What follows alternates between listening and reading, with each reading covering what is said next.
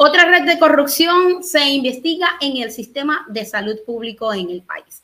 Ya no solamente el tema de la corrupción va para las empresas públicas como la empresa eléctrica, sino que ya están saliendo más ramificaciones de lo que es la corrupción en el Ecuador. Específicamente, el Ministerio de Salud ya está dando a conocer también otros temas de corrupción y por qué están desvinculando a personal. Vamos con el detalle de la información. Justamente la dio a conocer el titular de la cartera de salud y justamente él dijo que ya el Distrito de Salud de Galápagos fueron desvinculados por estas denuncias, anunció el ministro. Más casos de corrupción en el sector público, según informó el ministro de Salud, José Ruárez, están desarrollándose investigaciones para desmantelar organizaciones corruptas que operarían dentro del sistema de salud público. El titular de esta cartera de Estado detalló que 18 personas fueron desvinculadas y presentó denuncias penales en distritos de salud de Galápagos. Él dijo habrían estado realizando pagos indebidos desde el año 2017, desde lo que conocemos en la investigación. Aunque Ruales indicó que las investigaciones se estarían ejecutando en todo el sistema de salud público, no dio más detalles sobre los casos u hospitales que estarían relacionados.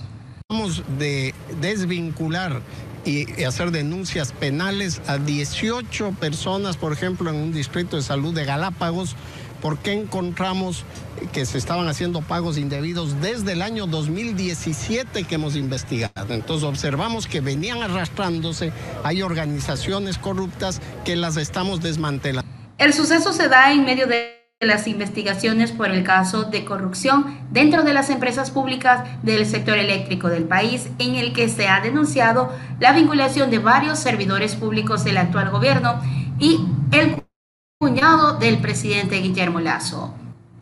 Mientras tanto, la viceministra de Gobierno habría también hecho uso de bienes públicos con fines electorales. Y es que utilizó instalaciones educativas y gobernaciones para promover el sí en la consulta que es ilegal. Así lo reclamó la asambleísta Patricia Áñez, quien presentó una denuncia ante el Tribunal Contencioso Electoral. La legisladora relató que la viceministra ha realizado talleres de promoción de la opción electoral sí en la consulta popular convocada por el presidente Guillermo Lazo para el próximo 5 de febrero. En varios videos y fotografías que la propia funcionaria publicó en sus redes sociales, se observan los eventos a los que ha asistido junto al equipo del ministerio para realizar socializaciones a favor del sí. La asambleísta Núñez reclamó que el Ministerio de Gobierno está promoviendo acciones políticas en las instalaciones de la gobernación de Azuay, registradas el pasado 16 de enero e incluso en las instituciones educativas. La asambleísta dijo, nosotros planteamos la denuncia ante el Tribunal Contencioso Electoral y esperamos que el Ministerio de Gobierno nos entregue la información que dé por dado los usos de bienes del Estado para esta causa. Con ello se vulneran los derechos a la igualdad que tiene todo ciudadano para promocionar su postura. La legisladora también pidió que la Contraloría General del Estado realice una investigación sobre el uso de los bienes en estos eventos en Azuay como en Ñara. Una campaña eh, con respecto al sí en la consulta.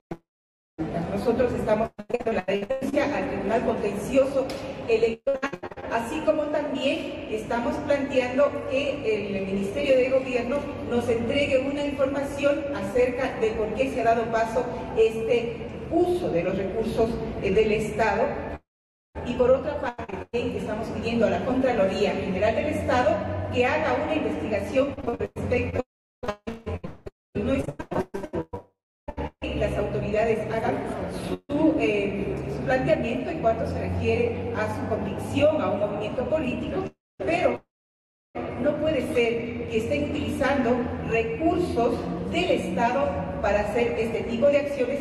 Y no solamente eso, realmente eh, está vulnerando el derecho a la igualdad que debe tener cualquier candidato para promocionar esa candidatura.